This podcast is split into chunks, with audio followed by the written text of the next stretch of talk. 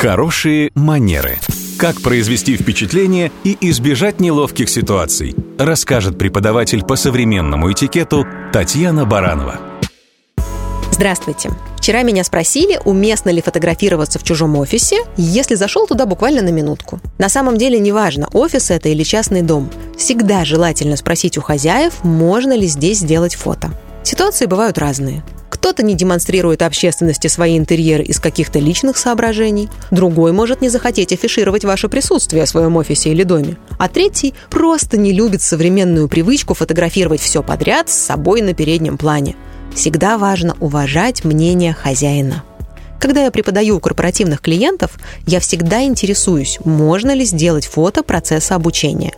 Есть компании, которые категоричны, мол, никаких фотографий, вы здесь не за этим а другие, напротив, сами предлагают запечатлеть ценные моменты. Право заказчика. Никогда не знаешь заранее, как отнесется хозяин офиса к инициативе сделать селфи на его территории.